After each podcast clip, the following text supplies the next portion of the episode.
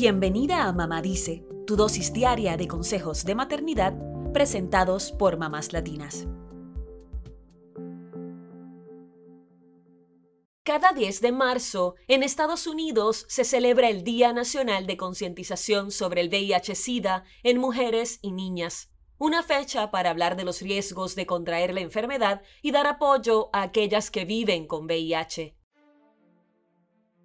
Desde el comienzo de la epidemia, a principios de los años 80, más de 36 millones de personas han fallecido a causa de enfermedades relacionadas con el SIDA, según estadísticas de ONU-SIDA.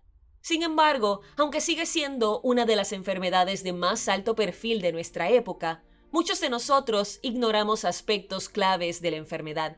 Por eso, hoy queremos hablar de algunos mitos sobre el VIH-Sida en mujeres y cuál es la realidad. Primer mito. Las mujeres tienen menos riesgo de contraer VIH-Sida que los hombres. Esto es falso. Según ONU-SIDA, de las más de 37 millones de personas que actualmente viven con el VIH, el 53% son mujeres y niñas. Además, The Well Project indica que la mayoría de las personas que viven con VIH en todo el mundo son heterosexuales. En Estados Unidos, la Oficina para la Salud de la Mujer sostiene que las mujeres afroamericanas y las hispanas son más vulnerables a contraer la infección. Esto se debe a la estigmatización, la pobreza, la desconfianza hacia los médicos y el miedo a la discriminación, que hace que algunas mujeres no se hagan análisis ni busquen ayuda. Segundo mito, si tienes VIH, te vas a dar cuenta. La realidad es que pueden pasar años antes de que aparezcan los síntomas del VIH, por lo que podrías portar la enfermedad por mucho tiempo sin darte cuenta. VIH significa virus de inmunodeficiencia humana, un retrovirus que lleva a la progresiva reducción del sistema inmunitario. El SIDA es el síndrome de inmunodeficiencia adquirida, y son los síntomas e infecciones asociados a la deficiencia adquirida del sistema inmunitario. La infección por el VIH se considera la causa subyacente al SIDA. Según ONU-SIDA, la mayoría de las personas infectadas por el VIH podrían demostrar síntomas de SIDA a los 8 o 10 años si no se tratan. Tercer mito. No es necesario comenzar una terapia con medicamentos si tienes VIH a menos que estés muy enfermo. Lo cierto es que la Organización Mundial de la Salud sugiere que las personas con un diagnóstico de VIH reciban tratamiento inmediato independientemente de los síntomas. La terapia antirretroviral, que conlleva tomar medicamentos todos los días para suprimir el virus, tiene un impacto dramático en la salud y bienestar de las personas infectadas y sus familias, ya que si su cuerpo responde bien al tratamiento, pueden tener un 95% menos de probabilidades de transmitir el virus a sus parejas. Cuarto mito. Una mujer VIH positiva que quede embarazada transmitirá el virus a su bebé.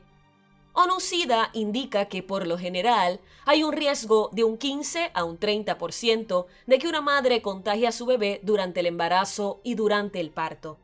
Y también hay probabilidades de contagio a través de la lactancia. Sin embargo, las posibilidades reducen si la madre está en un tratamiento antirretroviral durante el embarazo y la lactancia. Quinto mito. No me puedo contagiar de VIH con un piercing o un tatuaje. La realidad es que sí existe un riesgo de transmisión de VIH si los instrumentos están contaminados y no se han esterilizado antes de ser usados, según ONU-SIDA. Esto se debe a que el VIH se transmite por la sangre, así que las agujas deben desecharse o esterilizarse después de cada uso. Cabe destacar que el VIH no solo se contagia compartiendo agujas o jeringas, sino a través de prácticas sexuales en las que haya penetración, siendo el sexo anal 10 veces más riesgoso que el sexo vaginal, de acuerdo con ONU-SIDA. También hay un riesgo de contagio mediante una transfusión de sangre o por productos sanguíneos infectados. Sin embargo, existen estándares para una práctica transfusional segura, mediante los que se hacen pruebas de detección de VIH previo a una transfusión. Sexto mito. El VIH es una sentencia de muerte. Aunque no existe una cura eficaz contra el VIH, los medicamentos que forman parte de la terapia antirretroviral sí pueden controlar la enfermedad. Esto puede hacer que la carga viral de un paciente sea indetectable, con lo cual reducen los riesgos de contagiar a su pareja a través de las relaciones sexuales, explican los Centros para el Control y la Prevención de Enfermedades. Por otro lado, si bien hay investigaciones en curso para desarrollar vacunas preventivas contra el VIH, hasta el momento, la Administración de Alimentos y Medicamentos, conocida como FDA por sus siglas en inglés, no ha aprobado ninguna de ellas.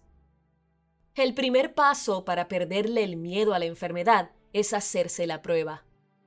Toma en serio tu salud y hazte pruebas de rutina constantemente. Es posible vivir con el VIH y encontrar grupos de apoyo de personas que atraviesan lo mismo que tú.